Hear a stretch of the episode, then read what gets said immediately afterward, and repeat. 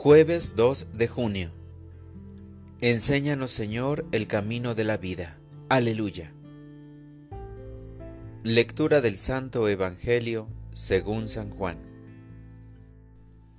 En aquel tiempo Jesús levantó los ojos al cielo y dijo, Padre, no solo te pido por mis discípulos, sino también por los que van a creer en mí por la palabra de ellos, para que todos sean uno como tú, Padre, en mí y yo en ti somos uno, a fin de que sean uno en nosotros y el mundo crea que tú me has enviado.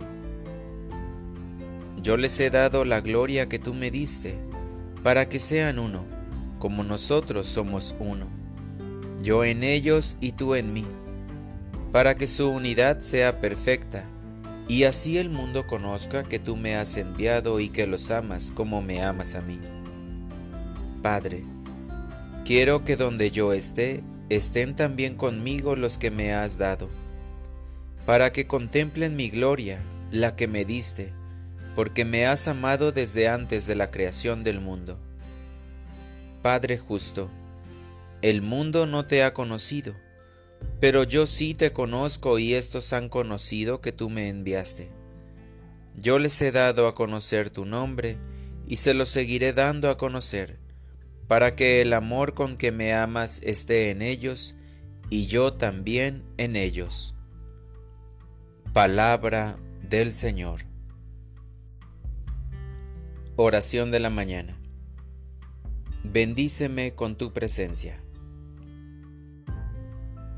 Señor, un nuevo día para seguir preparándome para la solemnidad de Pentecostés, la venida de tu Santo Espíritu para aclararles toda duda y principalmente quitarles el miedo a tus discípulos por sentirse solos y abandonados. Creo en ti, Jesús, principalmente en la promesa que le hiciste a tus apóstoles, que siempre estarás con ellos hasta el fin del mundo. Es cierto que con la promesa de estar con nosotros, también aseguraste de tener muchas tribulaciones. Pero que no se preocupen.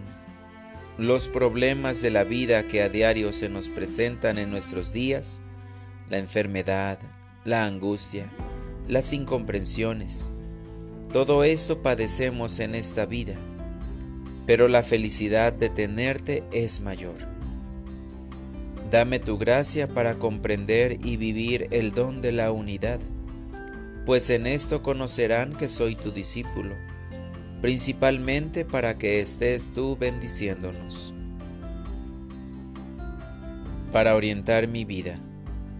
Hoy, Señor, tu palabra me invita a vivir en la unidad.